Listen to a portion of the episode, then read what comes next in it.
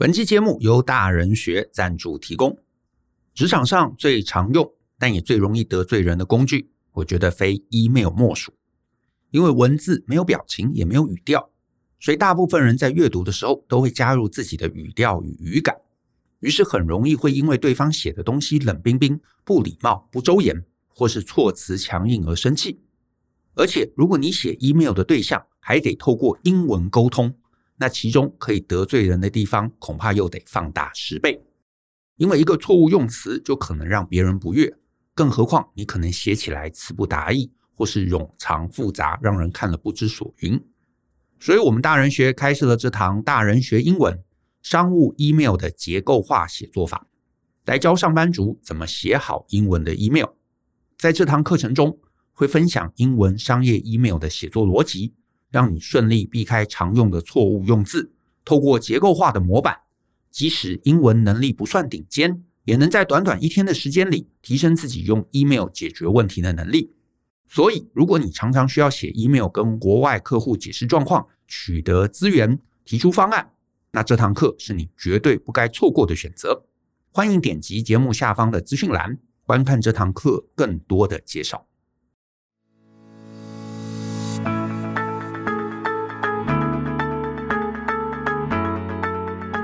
欢迎收听大人的 Small Talk，这是大人学的线上广播节目。我是舅张国阳。大人学啊是个分享成为成熟大人必备学问的知识平台。我们长期分享职业发展、人际沟通、个人成长、商业管理以及两性关系等等的人生议题。那欢迎大家可以多多关注。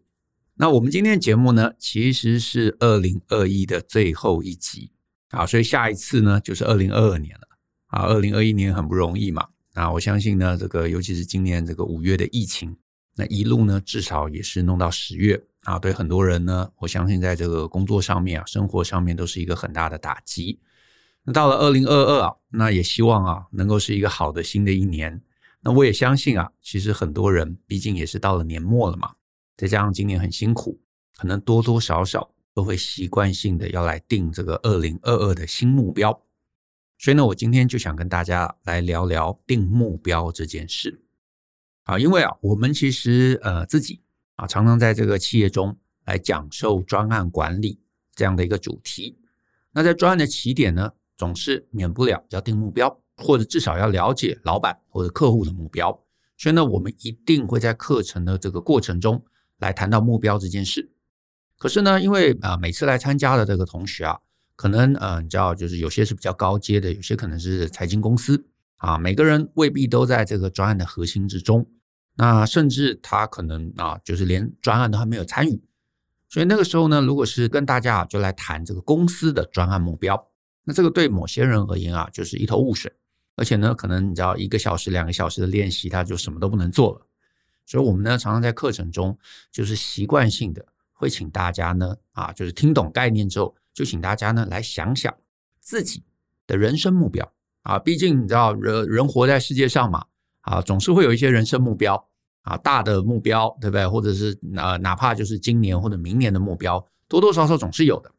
那说来好玩呢，每一次让大家呢来做这样的一个脑力激荡啊，或者来做这样的一个目标定义的练习，那你就会啊三五不时啊啊，甚至搞不好其实还蛮这个比例还蛮高的。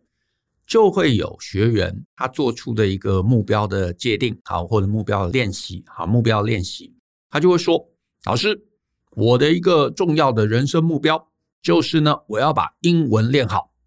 啊，要把英文练好。这个其实还蛮常见的嘛。我相信，其实你身边搞不好一定也有这样的人，可能他的目标就是要把生这个英文练好，啊，甚至今天在听这一集节目的你，也可能会有这样的一个目标，就是要把英文练好。可是呢，我每一次上课啊，我也不外乎啊，都会跟大家讲，这个其实不是一个好的目标，或者它至少不是一个好的目标界定啊。你说，诶，为什么要把英文练好？应该是很重要的啊啊！因为我相信啦，大家在这个台湾的环境中这个长大嘛，那如果呢，你就是在学校啊练英文，然后没有什么其他练习英文的机会，多半呢，你是离开学校之后，英文可能总觉得自己还可以更好啊，总觉得还可以更好。然后呢，难免出来工作嘛，诶，你就发现，诶，好像周围的同事啊、主管，诶，英文都比我好。然后呢，你如果是在一些比较这个可能是高科技啊，或者是这软体公司啊，甚至外商的这个呃单位在服务，那你可能就会觉得哇，如果我能够把英文练好，那其实我的好像选择就会多很多。所以大家都会定这个目标啊，听起来也不奇怪。可是呢，我要再一次跟大家说明，这不是一个好的目标啊，不是说练英文这件事有什么问题啊，而是呢，大部分人在列目标的时候，都会有一个倾向啊。就是把目标定得非常非常的大，而且呢非常的含糊。可是呢，当你的目标太大，然后呢又太含糊的时候啊，你的这个目标啊就几乎不会有实践的机会，甚至不会有达成的可能性啊。而且呢，当你的这个目标啊太过含糊的时候，你也很容易在接下来啊，接下来不管那是一年或者是十年，在那个过程中，你会觉得啊自己怎么好像毫无进步，所以呢，你最后就会努力半天。感受不到自己有所前进，当你感受不到自己有前进啊，你就很容易会放弃。所以呢，虽然定目标对很多人而言，就都会觉得说这是一个很无聊、很奇怪、很莫名的一个练习，对不对？不是老师问我要列列什么人生目标啊，我就写啊，呃，要把英文练好啊，明年希望财务自由啊，然后要能够找到一个可以幸福快乐的人啊。可是其实这个目标通常定出来都是很差的目标，因为你要好好定目标。背后其实真的有很多细腻的学问啊，所以如果你现在有在准备要定这个明年的目标，来听一下，就是呢，同样啊，假设你想要把英文弄好啊，想把英文变好，这个很正常，也没有也也不奇怪。我觉得你在定目标之前，我非常非常强烈建议你要先回头问问自己，问什么呢？就是你想把英文啊弄好，你到底想要解决什么问题？因为每一个目标其实背后都是对应的一个人生的课题、人生的难题，对不对？就是如果你没有人生难题，你干嘛要把英文念好？你说我就有兴趣啊，有有兴趣呢，这个当然是另外一回事。可是你会把它当成是一个人生课题，想要去解决，通常就是因为你在生活过程中碰到了一些阻碍嘛。不管是你想要减肥，你想要戒烟。啊，你想要把英文弄好，你想要多读几本书，你想要变聪明，你想要这个那个的，你想交男朋友、交女朋友，这背后其实都是因为你觉得你卡到了一个什么点。可是我觉得，在你定目标之前，你先不要急着定，你先回头来想，我到底卡到了什么？因为其实我自己接触那么多人，很少人他是为了学英文而学英文啊。因为如果你是真的喜欢英文的人，你从小。本来就会花很多心力去学英文，你到现在你英文可能自然而然就不差，所以你你不会到现在还在定什么我要把英文啊、练好当成是一个人生目标，你会把英文当成是一个人生目标的，一定是你从小对这个科目就不擅长嘛，然后一直到了现在，你忽然可能发现，哎，我英文这样下去好像不行，所以你才开始学。好，那所以你要解决的一定都是一个实用的目的。你要解决都是为了一个实用的目的，比方说，你可能想要提升阅读力，可是你要提升阅读力，这个阅读力还是很广泛的一个事情啊。以阅读而言啊，你如果是要阅读小说，小说也是非常广泛的一个世界，对不对？有非常非常难的，比方《冰与火之歌》，可是也有可能你想看的就是《哈利波特》，写给这个年轻小朋友看的故事。甚至是呢，更高的几率，你其实希望说要能够阅读工作上面的一些技术文件，对不对？因为你你会想要把英文提升，很可能是想要应用在工作上嘛。那很可能，比方说，你常常会有很多这种原厂的技术文件，你需要看。那你英文不好，你看得慢，那你工作效率就差。所以你的所谓想要提升英文的阅读能力，并不是要去看《哈利波特》，也没有要看《冰与火之歌》。你纯粹就是希望工作上面的技术呢，呃，技术文件别人丢给你的时候，你可以很快就可以看完，很快看完，你的工作就可以顺利，呃，工作顺利，你就可以很早下班。诶，这个其实才是背后的动机啊，才是动机。所以其实每个人，你所想要把英文提升，这个背后一定有动机。那如果你是一个非常含糊的动机，你说哦，我要提升阅读能力，那阅读能力你要提升的，你要你可以学的东西就太多了嘛。那你也可以去看这个医学的 paper 啊，你也可以去看这个《冰与火之歌》啊。可是这些非常非常难。但是如果你纯粹只是想说我要能够提升我在工作上面技术文件阅读的能力，那后面就会比较聚焦。比较聚焦，你要达成就比较简单啊。或者是你说，哎，我希望能够说得出口。可是什么叫做说得出口？是说我旅行的时候有能力去单独买东西，或者是你其实目的是要能够上台去发表你的某个研究，或者只是要偶尔的商务社交，或者是你希望能够日常生活，甚至你希望可以跟外国人聊特定的某个议题，对不对？每个难度其实都不同。那因为难度不同，因为目标不同，你要去学，你要去做，你要去达成这个目标的方法跟手段也就会完全不同。换言之呢，如果你的目标能够拆解的明确，拆解明确，你就会立刻知道我下一步可以做什么。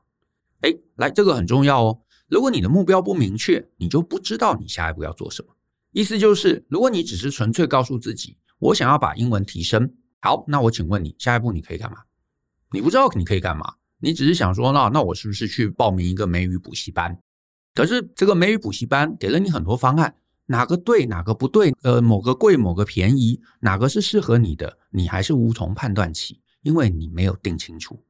可是如果你呢，拆解明确，比方说啊，我希望明年啊，我如果一个人去餐厅啊，去一个呃这个外国人开的餐厅，我要点餐，我可以看得懂菜单，我也可以讲得出口。诶，那这样子，因为很明确，所以你就会知道，我至少这一年我的努力，我可以找一些。可能跟餐厅相关的用词用语，我可以找一些朋友，他英文很好，然后我问他啊，如果是我到餐厅，我要呃请他给我 menu，我要讲什么？我要请他给我一杯水，我要讲什么？所以你可以开始很聚焦的把这些东西可以定义下来，可以写下来，然后你自己可能去背这些句型，你可以把这个常用的餐厅的单字记起来。那一年之后，你绝对会不一样啊，你绝对就会不一样。所以呢。你如果能够拆解明确，你可以定义出下一步我要做的事情。那以此策略，你就发现，哎，事情开始就变得容易很多喽，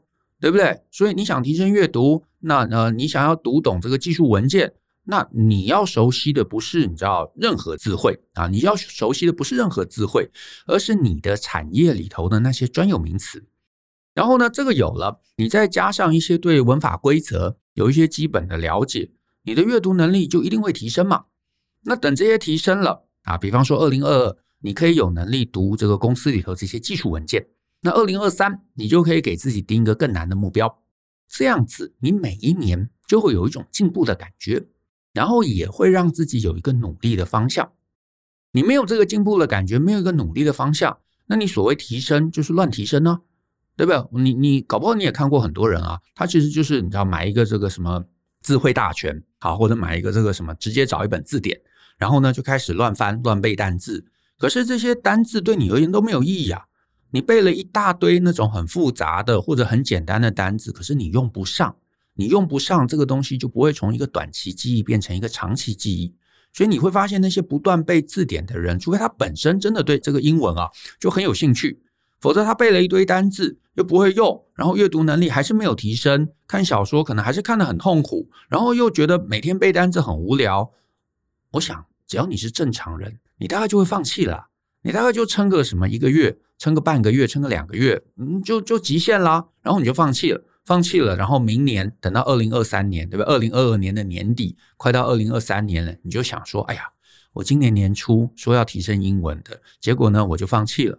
然后呢，你可能也会帮自己找个借口嘛，啊，当时因为工作很忙啊，或者是因为有什么状况啊，我就放下来了。我二零二三年一定又要提升英文，然后所以你发现相同的事情又重来一遍，有没有？等你到了二零三三年的时候，你的英文一定还是不好啊，一定还是不好的嘛。所以呢，不管你今天是要输入或者你要输出，我觉得都一样啊，啊，就是就算你英文要提升，你要输出，我觉得同样的概念，对不对？你你就想嘛，我要输出什么？你不会是想要任意写长文，你可能就想说啊，我希望我的工作啊，email 可以更顺利。好，那你就想，那 email 它可能会有一些特定格式，你可以去学那个特定格式。email 在商业上面可能会有一些特定的用词用语。那我把这些东西啊，还有我的产业的这些专有名词都开始熟悉了，那我就会发现我有进步。所以今天不管是什么口语表达啊，是阅读啊。是呃，这个输出啊，是写写写作啊，我觉得其实都一样啊，我觉得都一样。换句话说啊，就是你人要进步，成就感的这个动机喂养，我个人觉得是不可或缺的。意思就是，你不要帮自己定一个很大的目标，那个大到你自己根本不知道怎么着手，然后呢，你就乱做，乱做就没有成就感，没有成就感，然后又无聊，你就会放弃啊。那我得说了，太多的人，其实我们身边每个人都是嘛。甚至过去每一年都是每一年都觉得新年新希望，每一年都有一个新年新计划。可是呢，你一定啊，你一定过去，如果你知道觉得这些计划都失败，就是因为你容易放弃，你没有办法坚持。可是这个无法坚持，又不是说我逼自己啊，不是那种什么悬梁刺股，你就可以坚持下去，而是背后都在于你没有用对方法，你没有让自己有小的进步，你没有办法立刻用在生活中，这些都做不到。你自然就会啊无以为继啊无以为继，所以呢，我建议大家你在二零二二啊，如果你要定二零二二的计划啊，定二零二二的目标啊，不要再给自己一个空泛虚无的目标。如果你定的目标呢啊，比方说你要定，如果你定了一个啊二零二二我要财务自由，你最后多半不会财务自由。你要把这个财务自由再 break down，再变成你今年至少可以做得到。举例来说。你说哦，我今年的目标是希望啊，能够透过我的专业啊，我的专业能力，成功找到三个客人。哎，这可能是一个比较具体的目标，对不对？或者是我要把我的专业啊，我的专业想办法设计成是一个可以变现的方法。哎，这可能比较具体。好，或者是哎，我要把我的专业拿来测试测试市场上到底有多少人他会对这个专业有兴趣、有需求。哎，这可能也会比较具体。你够具体。你能展开，能展开就能做些测试，测试了你也才知道这个假设是对还是不对，是该前进还是该退后，还是该周转还是该调整，对不对？你也才知道到底是这个 idea 不好，是自己不好，是市场不好，还是任何的状况。我觉得这些东西你都知道了，都收集了，都调整了，然后你的策略才会开始不断不断的去滚动，去朝着那个正确的方向，能够不断不断的前进。这个其实才是有效自我改变啊，背后你需要知道的所有的一切。所以在这一集最后啊，我想说的是，如果你也是那种会把这个所谓学英文啊这种含糊目标当成人生目标的人，那我真心建议你之后请一定要啊，或者是今天这一集听完之后回家啊，你就好好把自己的目标切细。切成是一个可以执行的大小，一个可以一口吃下去的单位，一个可以让你立刻想出来下一步可以做什么的一个事情，这样你的学习啊才能立刻实用啊，这样子的你的你的目标展开的计划才能立刻实用，这样呢你就可以顺利进步。那当然，这个主题其实也还蛮大的。那我们在大人学啊，我自己其实，在很多年前我就有准备一个讲座，叫做“有效自我改变的系统化做法”。那这个讲座呢，除了就是我们刚刚提到的这几个概念以外，也有跟大家详细的来讲，就是你在自我改变的过程中，你到底应该怎么帮自己做出一些能够真正有效、一步一步往前迈进的计划，尤其是你可能想培养一个新习惯。或者你想要革除一个过去你觉得非常糟糕的这个坏习惯，我们大部分人都会想的是靠意志力去撑过去，去坚持下去。但是我得说，坚持是很困难的一件事，因为你要让自己能够舒服的改变，舒服的改变就需要了解自己，了解心理学，了解自己啊，在这个执行上面的一个极限在哪里。你帮自己定出一个好，就像我刚刚提到，可以真正轻松。而且不费力，一步一步往前走的计划，这个计划才能持久，持久你才有成就感，成就感你才能改变啊！所以呢，如果呢你过去啊常常这个自我改变碰壁，甚至是呢今天这个概念你回去试试看，你发现哦，其实还是有一些地方你觉得有困难，哎，欢迎你也可以参考参考我们这堂课，叫做有效自我改变的系统化做法，希望对大家都有帮助。明年年末，我们继续 podcast 的时候，诶，你搞不好焕然一新，变成另外一个不同的人。